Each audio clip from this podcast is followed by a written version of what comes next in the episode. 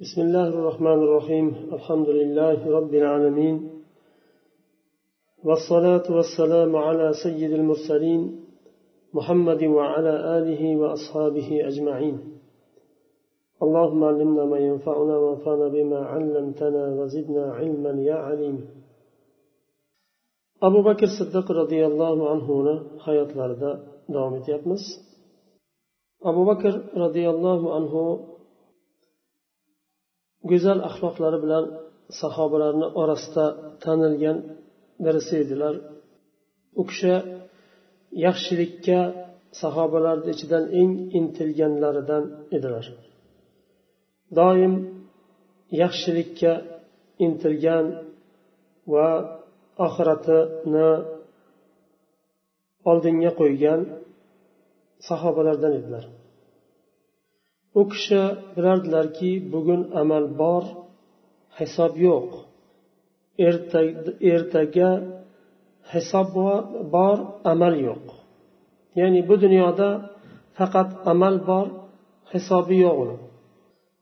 Ammo qiyomatda faqatgina hisob kitob bor amal yo'q u kunda.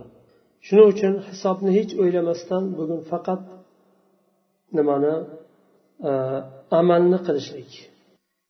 Ya'ni hisob qilinadigan kunni g'amida bugun amal qilishlik. Chunki hisob kitob kunida amal qilishlikni imkoni bo'lmaydi. Buni abu bakr roziyallohu anhu juda ham yaxshi tushunadilar. Shuning uchun doim yaxshilikka intilgan edilar.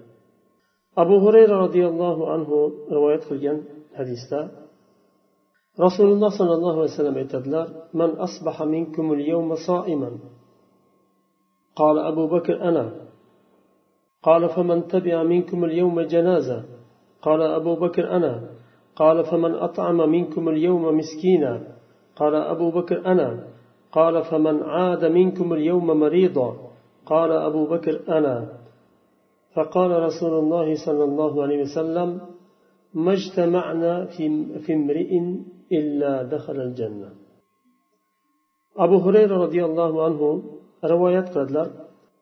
Rasululloh sollallohu alayhi vasallam aytadilar bugun kim ro'za tutdi? deb so'raganlarida abu bakr roziyallohu anhu aytdilar men tutdim. Bugun kim janozaga ergashdi? deb so'rasalar abu bakr man ergashdim dedilar. Bugun kim miskinni qornini to'yg'azdi desalar bugun abu bakr roziyallohu anhu men to'yg'azdim dedilar. Kim kasalni ziyorat qildi bugun deb so'raganlarida abu bakr roziyallohu anhu man ziyorat qildim deb javob berdilar.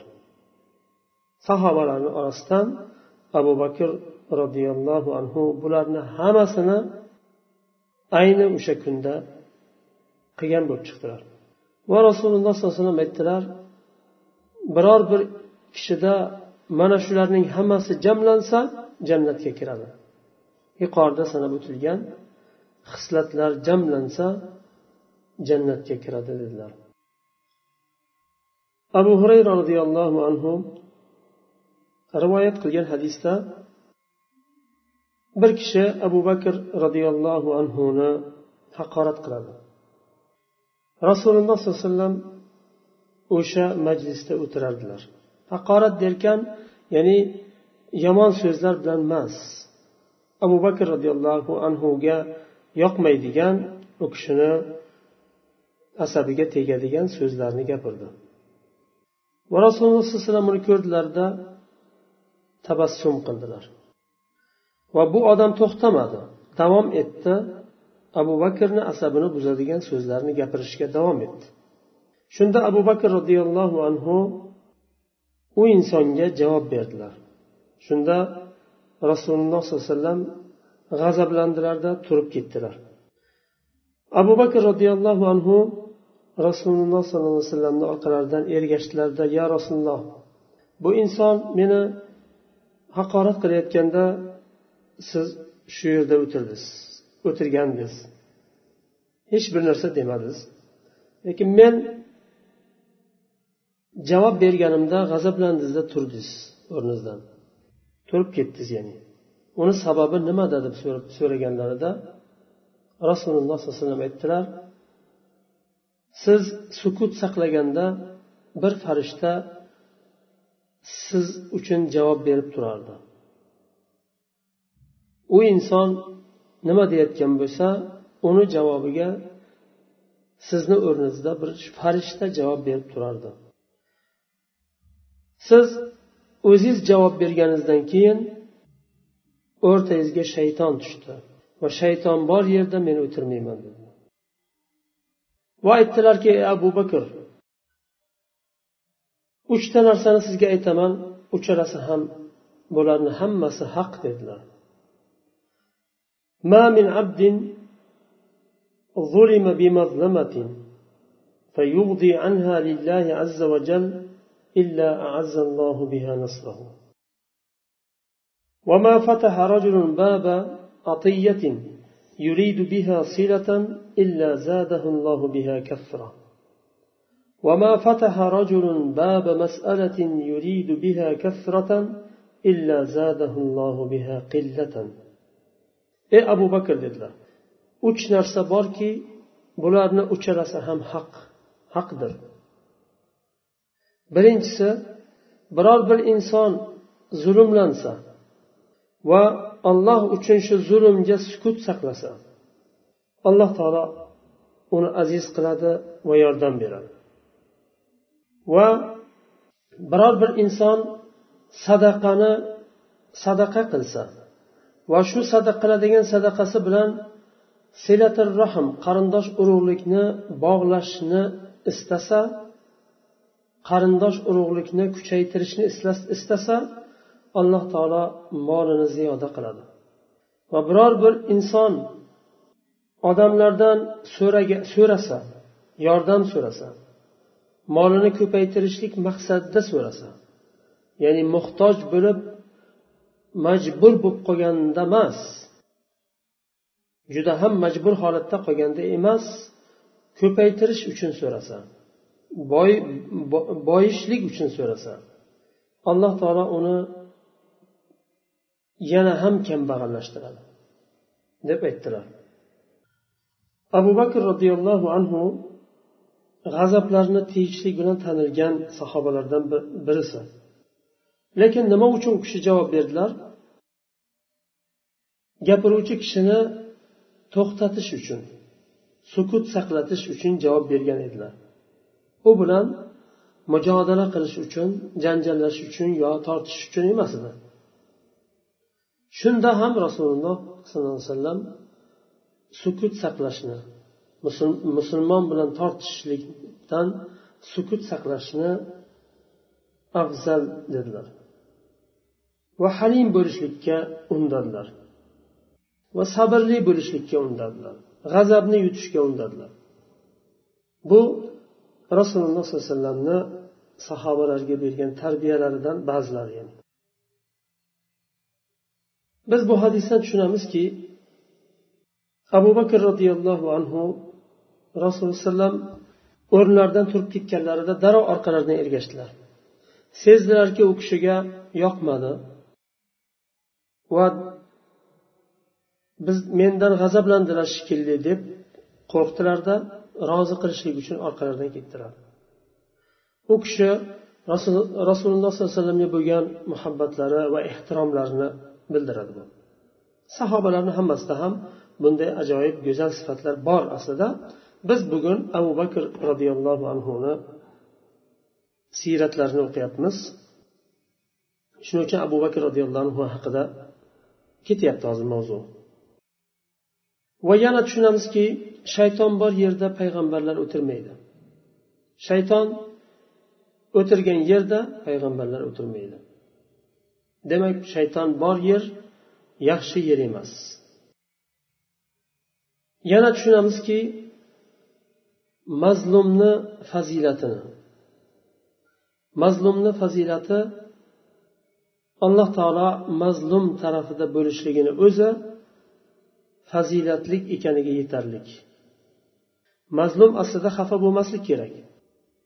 Zolim xafa bo'lishlik kerak chunki olloh mazlum tarafda turibdi bunga qarshi turganini his qilish kerak. Mazlum o'zi tarafda olloh turganini his qilish kerak. Mazlum xafa bo'lishi kerak emas hech. Chunki mazlum alloh alloh mazlum tarafda. Va sabr qiluvchi tarafda ekanini ham bildiradi alloh subhanava taolo. Chunki alloh taolo sabrlilar bilan va mazlum bilan allohni o'rtasida parda yo'q duo qilinsa qabul bo'ladi. Hadis bor bu to'g'risida. Va hadisda yana qarindosh urug'lik aloqalarni bog'lashlik kuchaytirishlikka undalgan sadaqa qilishlikka yordam xayr ehson qilishlikka undalgan va so'rashdan qaytarilgan va mazammat qilingan. Bu hadisdan yana tushunamizki abu bakr roziyallohu anhu halim edi. G'azabini yutadigan inson edi. Lekin bu degani hamma o'rinda emas. qachon allohni diniga qarshi hurmatsizlik qilinsa allohga rasuliga va diniga qarshi hurmatsizlik qilinsa eng birinchi g'azablanadigan abu bakr roziyallohu anhu edi alloh taolo qur'onda oli imron surasida aytadi وسارعوا إلى مغفرة من ربكم وجنة عرضها السماوات والأرض أعدت للمتقين الذين ينفقون في السراء والضراء والكاظمين الغيظ والعافين عن الناس والله يحب المحسنين. الله نم الله نم مغفرة جاء حركة قلينا سعي قلينا رب جزد مغفرة جاء حركة انتلينا وجنة جاء انتلينا كين جاء أصمان لرو yerdek bo'lgan jannatga qarab intilinglar. Bu jannat taqvolilar uchun hozirlangandir. Qanday taqvolilar? Ular sirda ham bu yengillikda ham og'irlikda ham. Sarro bu yengillik. Inson qo'li uzun bo'lgan holati moddiy holati yaxshi bo'lgan vaqti. Sarro. Va dorro moddiy holati tor bo'lgan vaqti. Kenglikda ham torlikda ham infoq qiladiganlar ular. Va g'azablarni yutadiganlar.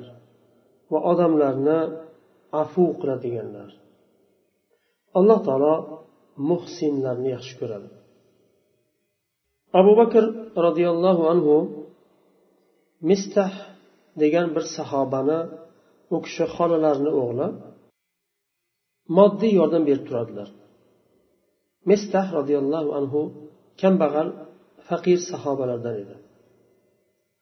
Oysha onamiz roziyallohu anho haqlariga ifk bo'xton hodisasi bo'lganda mistah roziyallohu anhu, anhu ham bu ifkka aralashib qoladilar. Ya'ni eshitgan so'zlarini gapiradilar. O'ylamasdan endi inson xato hosil bo'lgan u kishidan. Buni eshitgan abu bakr roziyallohu anhu qasam ichadilar. Allohga qasamki men bunga bundan keyin unga biror bir foyda yetkazmayman deydilar. Shunda alloh taolo nur surasida nozil qiladi. ولا يأتل أولو الفضل منكم والسعة أن يؤتوا أولي القربى والمساكين والمهاجرين في سبيل الله وليعفوا وليصفحوا ألا تحبون أن يغفر الله لكم والله غفور رحيم sizlardan fazilat egalari va moli davlat egalari kengchilik egalari qarindosh urug'lariga miskinlarga va alloh yo'lida hijrat qilganlarga yordam berishdan qasam ichmasinlar. Yordam bermaslikka qasam ichmasinlar.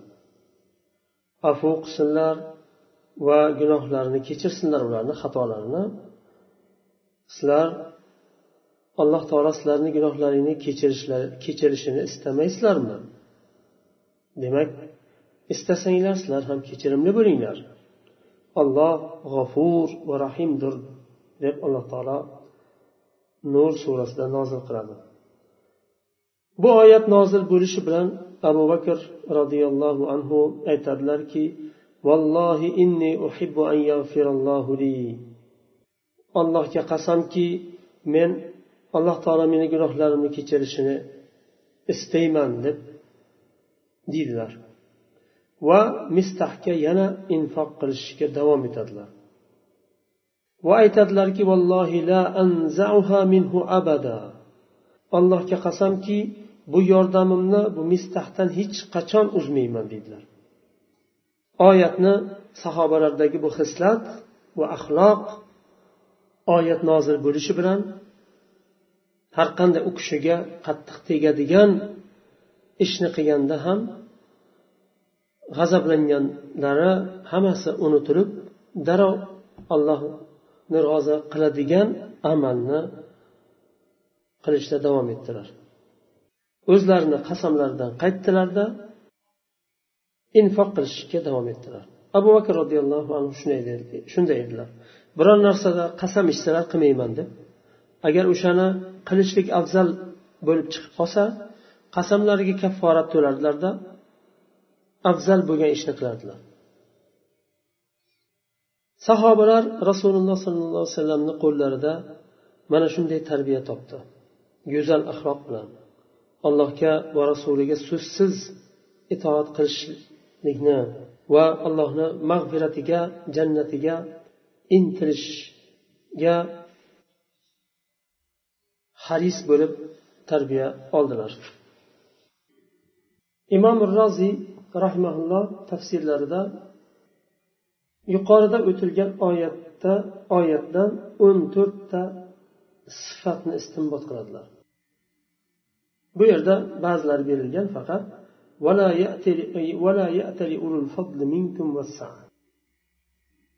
kenglik egalari ya'ni moli dunyo egalari va fazilat egalari qasam ichmasin yordam bermayman deb qasam ichmasin. Kechirimli bo'lsin deb oyat nozil bo'lganda bu yerda alloh taolo ulul fadl deb abu bakrni nomladi. Fazilat egasi. Olloh nomladi buni qur'onda. Vassaa kenglik egasi. Deb ikkala nima jamlanib kelganda imom roziy aytadilarki ikkala nimani jamlab keltirdi bu bundan tushuniladiki abu bakr roziyallohu anhu fazilat egasi va gunohlardan uzoq bo'lgan allohga yaqin bir inson edilar u kishi. Maqtalingan sifatlarga ega bo'lgan mazammatlangan sifatlardan uzoq bo'lib maqtalingan sifatlarga ega bo'lgan kishini ulul fadl deyiladi deydilar. Alloh taolo u kishini abu bakr roziyallohu anhuni bu yerda ulul fadl deb nomladi shu yerda to'xtaymiz bihamdik ashhadu an la ilaha illa ant astag'firuka va atubu ilayk